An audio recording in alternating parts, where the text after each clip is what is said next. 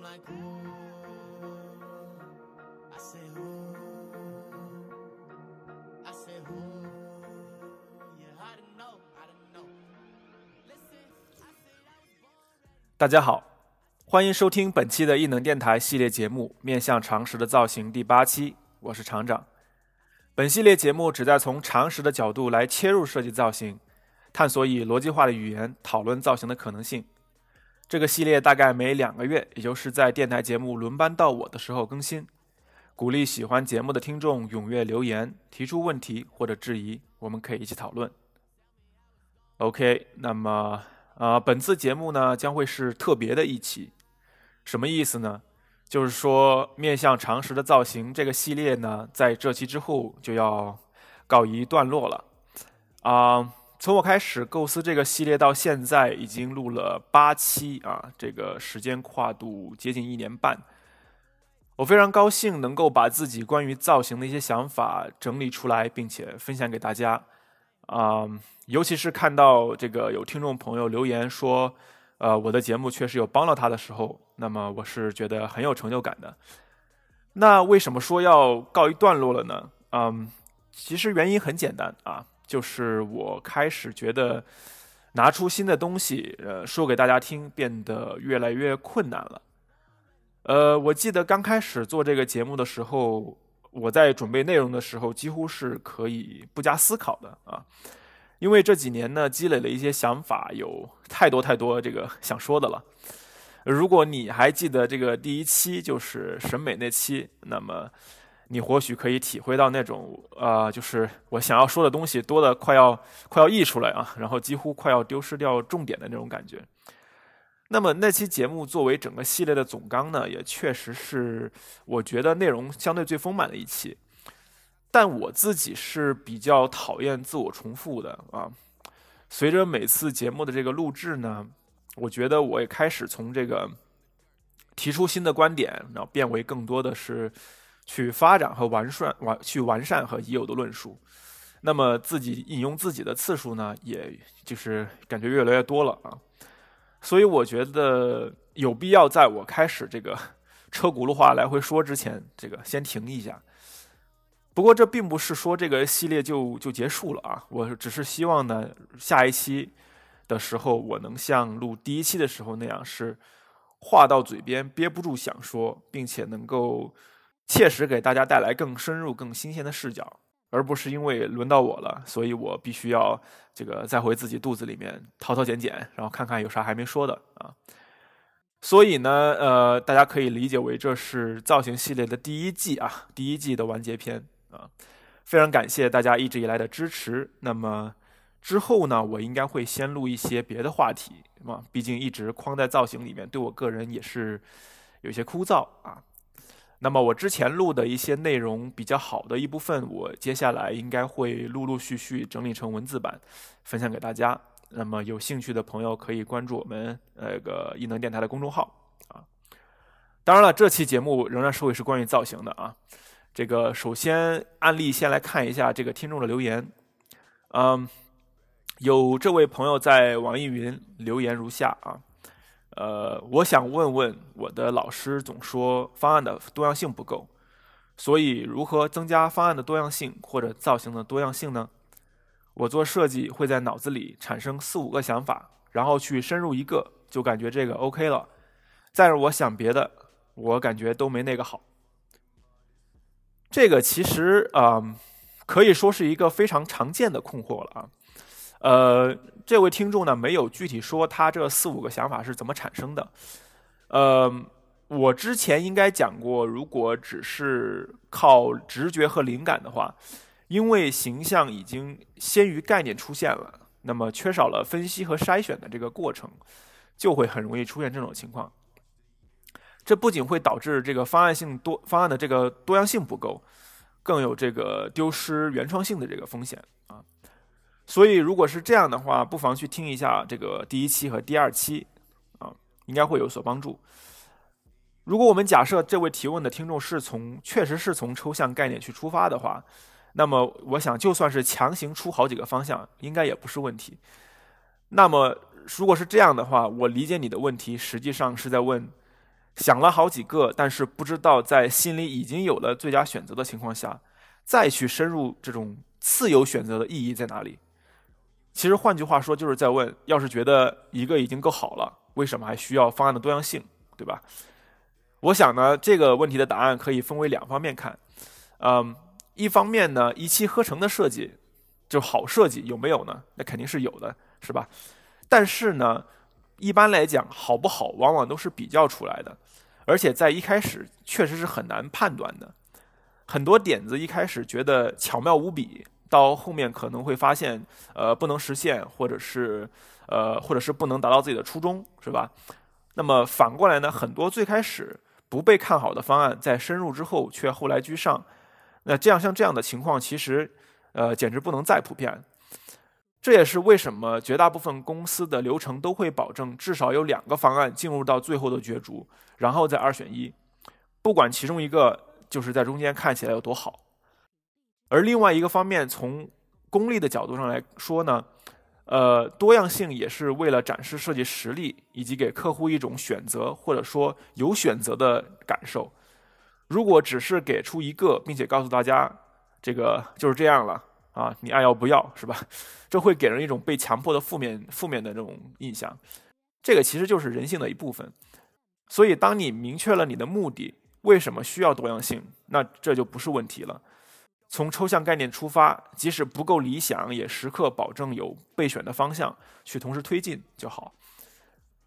好吧，那么回到本期的这个正题，那么本期的题目叫做“造型设计者的自我修养”啊，这是一个关于认识自己的议题。我们怎么来看待这个自己的一个角色定位吧？我觉得这个是比较适合用来作为。啊，这么这个一个阶段的收尾，来吧，是吧？来与大家分享的。嗯，我记忆里这件事从我刚上大学的时候，其实就已经开始困扰我了。其实直到现在呢，时不时想起来，依然会觉得有点恍惚。呃，我想实际上这种怀疑应该是应该是伴随人终生的啊。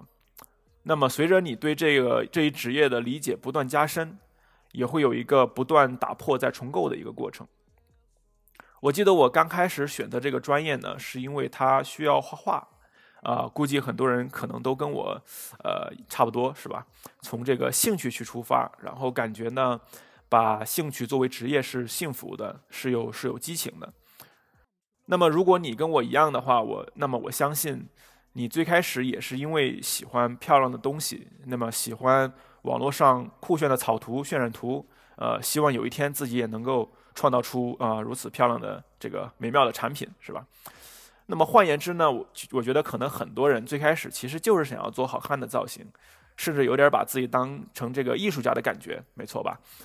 当然后来呢，肯定就知道了，就是说设计不只是如此。但是有趣的是呢，我记得每当我告诉别人我的专业啊，总总会被问起，就是说啊，你做设计那就是把东西做好看是吗？每次我总是会有那么一刹那的这个迟疑，那么我应该怎么回答这个问题才好呢？呃，标准的政治正确的答案呢，当然是不是，对吧？还有功能啊、体验啊这些我们需要去去考量的东西，这个我当然是知道的。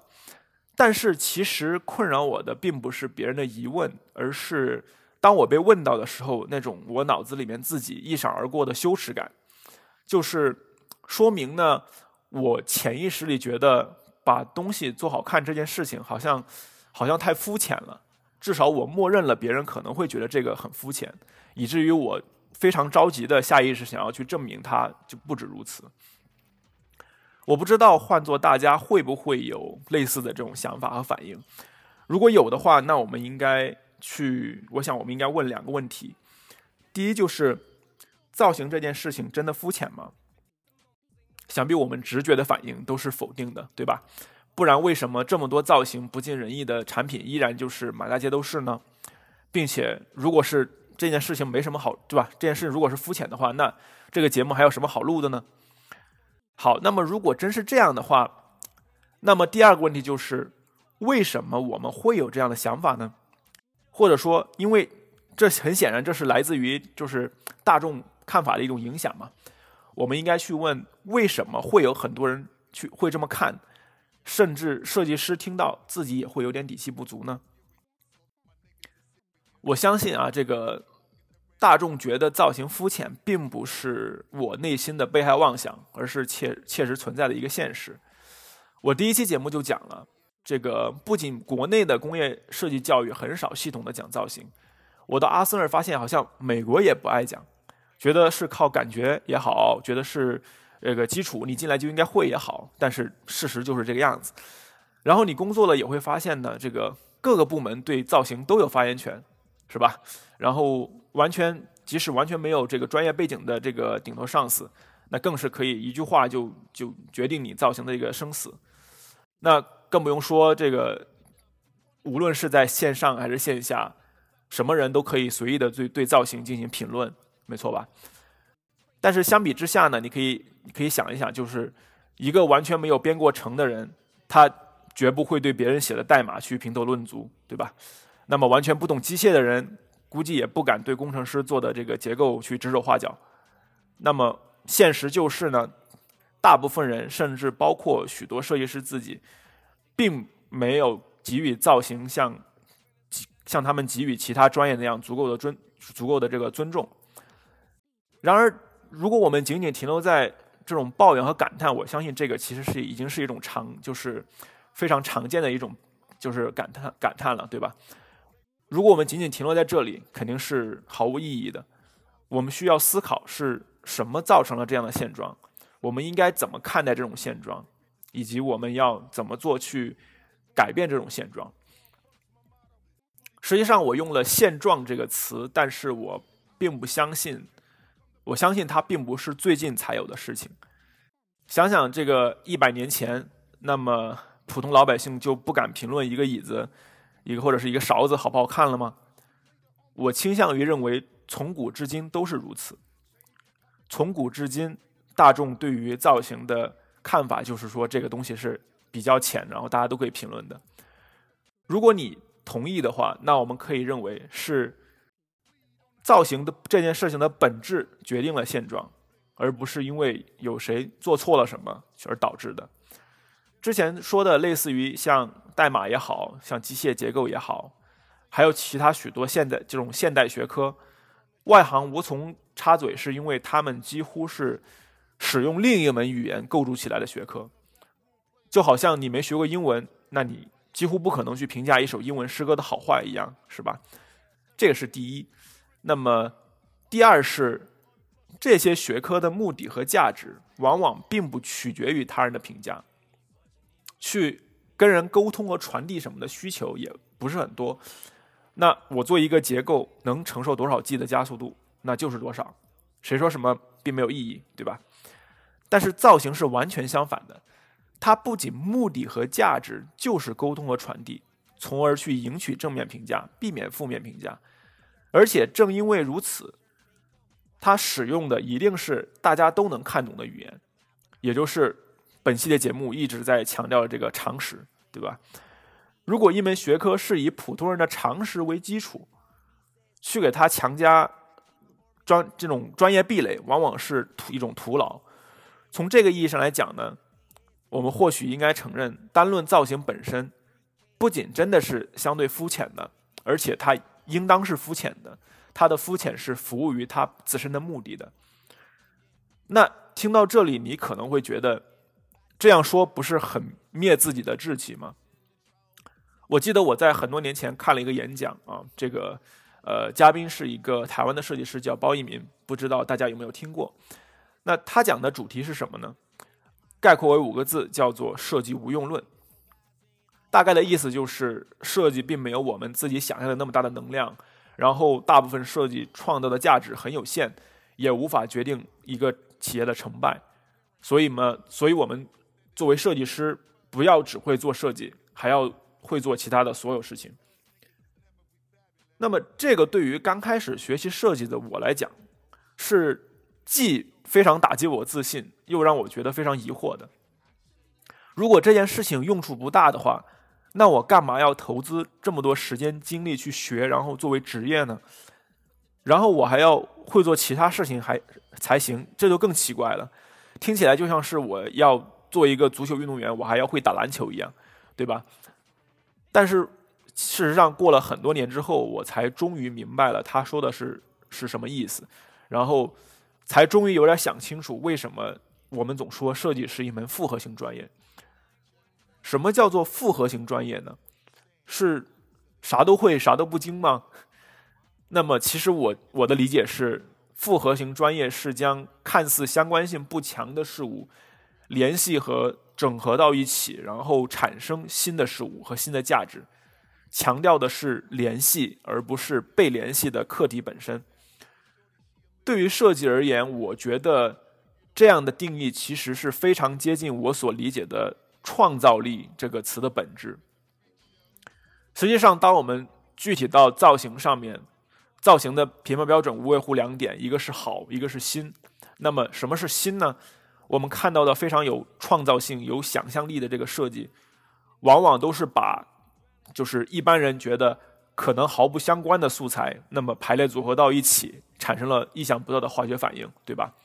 你像非常经典的这个 bubble chair，一般想到椅子，那就是椅背、坐垫、椅子腿，对吧？那它当它一个椅子出来是一个玻璃球从顶上吊着，仿佛仿佛那个漂浮在空中的泡泡一样，那肯定是令人惊叹的。因为当时谁会想到把椅子和气泡联系在一起呢？但实际上用现在的眼光去看，你可以想想它的造型有什么难度吗？有应用什么高深的哲学或者是你们学过的技巧吗？没有。甚至可以说是浅显的，所谓总被鄙视的那种具象的手法，但是到了具体的使用上，不同人的效果往往是相差甚远。实际上，这个有点像什么呢？它有点像这个文学写作。如果你在中文世界里的话，那你写作的人使用的肯定都是大家能读懂的中文吧？但是有的人写出来就是畅销书或者是伟大的巨著。那有些人写出来，普通人写出来可能就是流水账，对吧？小学生作文。那像修辞手法，小学就学过比喻。那一般人用比喻，跟钱钟书用比喻，那就是天上地下，对吧？一流设计师他知道把椅子比喻成气泡，那三流设计师却把椅子比喻成海豚，然后给它加个加个加个尾巴。所以，决定一流还是三流差异的。并不是狭义上造型那点技术和知识，而是你如何将你其他的能力复合起来加以应用。就像写作靠的并不是，可能并不是中文语法，而是作者的经历、思考和洞察。在设计上，他们可以是逻辑，可以是你对科技的了解、对人性的敏感，可以是你对，甚至是对你对其他领域，比如说音乐或者是数学。这些东西的一种融会贯通，对吧？我们看到有很多用数学方法做设计的这种设计师已经有出现了。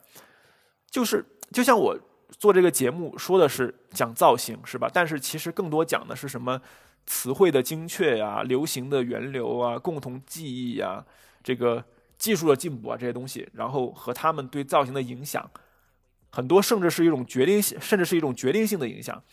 但是你说这些东西是设计专业专有的知识吗？显然不是，对吧？那么从这个角度去看的话，设计师不仅要会设计，还要会其他所有的事情，其实并不是一句空话。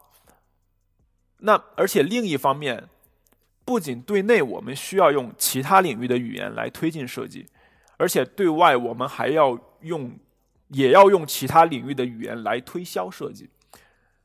我们无论在上学的还是在工作的时候，都会经历设计评审。那么需要你自己来解释你自己的设计，并且回答他人的提问，对吧？那对于造型而言，我第一期就已经提过，我们需要用常识来解读设计传达的信息，然后让任何人都能够看懂你的设计意图。而更进一步的，我们不能只停留在造型本身，即使我们只是在讲造型，但是我们还要阐明造型跟你的。给你的听众能够带来什么切实的利益？什么意思呢？比如说，你可以让工程师大概明白你做的东西为什么好看，但是他们真的关心吗？他们脑中飞速运转的恐怕都是模具的构造和这个分件的这个数量，对吧？那同样的，市场部想知道的是这个造型要怎么去营销才能大卖，管理者想知道的是这个造型会不会让成本上升，他能不能赚到钱，对吧？等等。那对于他们，如果你只是一味的在啊这个好看那个不好看，为什么这个好看里面去打转的话，他们很快就会麻木，就好像你跟对这个历史完全不感冒的呃约会对象大谈这个明朝明朝这个资本主义萌芽一样，是吧？就是当然很多时候我们无法直接提供这些问题的答案，因为我们并不是专家，但是这个时候我们就要通过我们。对于这方面的一些经验和一部分有限的知识，给出我们自己的建议和猜测，才能够帮助其他人有效的去判断和决策。而这个考验呢，就是在造型之外，你对整个产品生命周期的其他环节有没有了解？反过来，这些也是在你做造型的时候需要纳入考量的因素。而且有很多呢，事实上刚才举的很多也都。超越了常识的范畴，真正的进入到了其他的专业的语言。这件事情确实是非常的非常不容易，对吧？但是呢，造型我们可以就是我们知道，这个造型作为一种相对有弹性的所谓有弹性的软需求，是吧？大家都会这么去理解。如果我们只在乎自己那一亩三分地，我们就极其容易成为被牺牲的对象。最简单的，如果我们对一个产品的结构没有了解，那我们就真的只能是工程师给我们什么，我们就只是画个壳子把它包起来，对吧？同样的，如果用户和市场需求已经已经被市场部给你定死了，那然后像比如说老板给你还说这个按照那谁谁谁的样子做，然后才好卖，是吧？像这样的话，大家都已经把都是就是东西全都给推给你了，那相当于。公式都已经给你写好了，你只是你要做的只是去求个解而已。那这样的造型如何能不肤浅呢？我上一期讲过，刚讲了这个啊，戴着镣铐跳舞是吧？但是我们是要跳舞，而不是戴着镣铐坐在那里。我们必须要在拿到一个，比如一个不不够优化的结构时候，向工程师提出这个要不要试试这样，应该也可以实现，是吧？我们必须要能够对市场部说。其实我也做过一部分调研，这部分人应该也可以纳入到我们潜在用户里。然后我们需要去对老板说，你想要去模仿的这个竞品卖得好，其实并不是因为这个造型，是因为其他的什么东西。这样一个可能可以说有点八面玲珑的人，恐怕跟我们最初想象的那种，就是我就坐在那儿画图，然后尽情沉醉在我的这个创作世界里那种工作状态，可能是大相径庭的，是吧？但我认为这可能才是设计作为复合型专业的本来面貌。为什么在像阿森尔和美国我所了解的大部分设计院校里面，上课百分之八十的时间都是设计评审？因为评审的时候，我们的讲述和应答以及里面所反映的那些东西，在工作中我就是他们就是如此重要，比画个图、建个模可能还要重要的多。所以我们可以。聊了这么多，我们可以回到这个最初的问题啊：造型肤浅吗？我的回答是，造型活动本身它就像是泰坦尼克号撞上那座冰山的这个山尖，它确实谈不上高深，它常常只是我们做好了其他所有事情的一个结果。因此，如果行外人会这么觉得，我们其实无需在意。但对于我们自己而言，我们要有更清醒的认识，明白要做好造型需要的是更复合的知识体系，是冰山水下的那一部分。像包奕明所所说的那些其他所有事，呃，我不知道大家有没有听过这个有一个词叫做第一性原则，它指的是一个系统中最基本的命题或者是一个假设。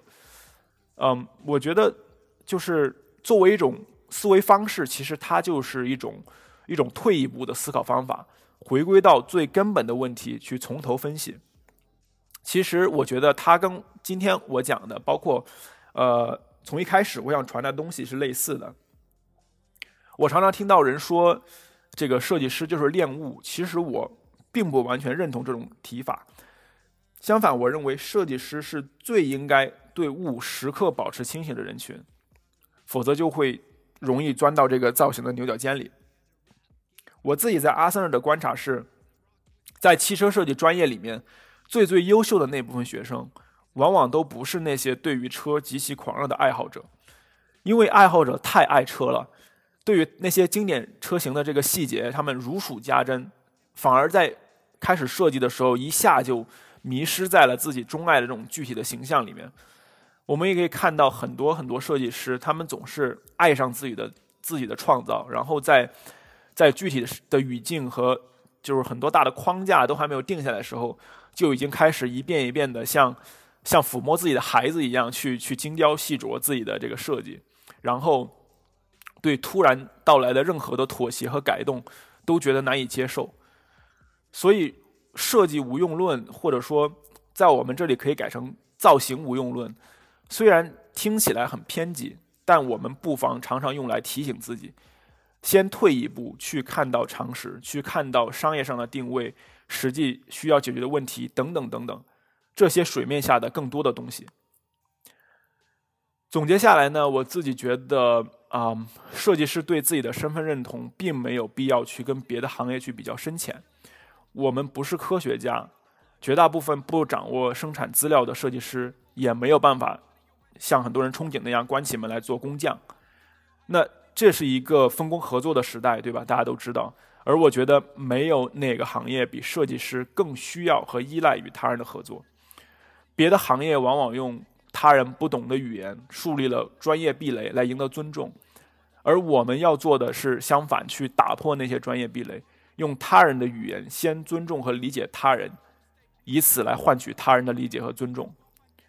如果其他专业可以做一个比喻，如果他们做的是点，那么我们要做的是把点连起来的线，而不是成，而不是自己成为一个点。作为一个复合型专业呢，我们并不需要让人觉得这是一门高深的学问。而是需要透彻了解他人的利益所在，从这些角度去开始自己的设计，并去说服大家自己做的这件事情如何给所有人带来利益，无论是消费者还是你的上司、你的同事。尤其对于以造型为主要工作的内容的设计师而言，我觉得更应该是把这当做一种工作必要的专业素养，去有意识的锻炼和培养，像画图和建模那样子。才可能更多的收获到价值和意义，并争并尽可能的为自己争取到话语权。如果你听了这期节目之后呢，仍然感觉心里没有底，我觉得也是，我觉得也是正常的。毕竟除了建模、像画图这种基本功算是我们的硬技能，对吧？硬技能之外，其他那么多如此重要的能力，都是难以量化的一种软实力。不过我始终坚信呢。这些软实力更能够，更能够决定一个人的成就。希望大家呢，就是即使还有身份身份的这个焦虑，也能将它化作一种动力，永远保持好奇，去了解那些即使看似跟造型、跟设计无关的东西，去拓宽自己对世界的认知，让他们来成为自己的创造力和说服力的源泉。这个就是我所现在。这个就是我现在所理解的造型设计者的自我修养。好的，本期的节目呢，啊，就到这里，感谢大家的收听。啊，面向常识的造型系列呢，到此也是暂时告一段落。我是厂长，我们后会有期。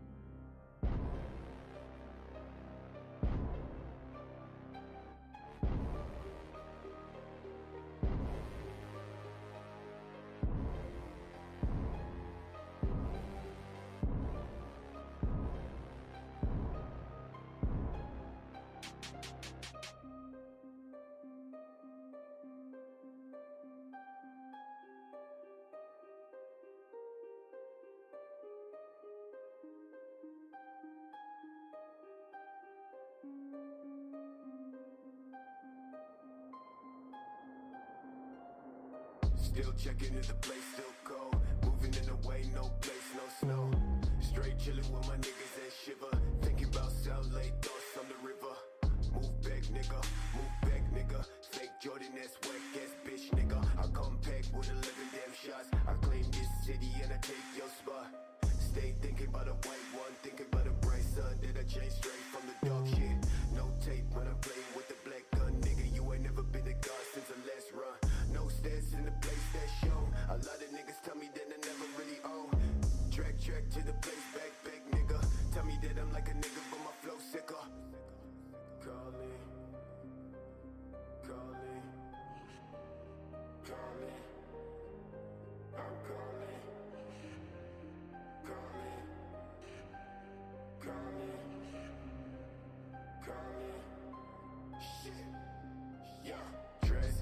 A motherfucking god when I reach the spot. Niggas always tell me that I made it from the empty slot. Change ways, niggas, no truth, no plot. Fuck a wet brand, no top, no spot. Chase all day to the thoughts in the back. With my niggas fuck bitches in the back of the cab. Claim riches, but a nigga been whack. Never talk, boy, with your fake ass stack. Cash, cash, talking about cash, cash, nigga. When I throw that shade, catch, catch, nigga. Last time when I talk shit. Run quick, slash, slash for the neck, nigga. No, I gotta make it out the cold for the best show. Please don't try, never show my back.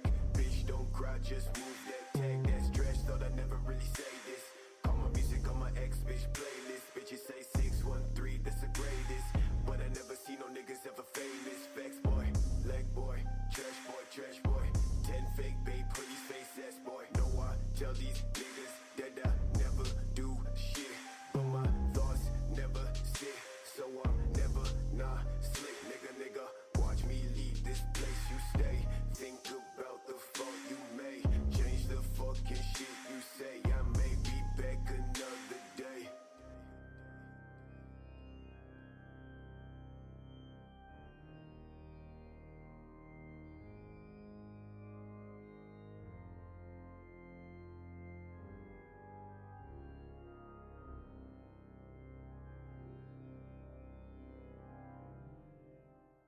from the north side.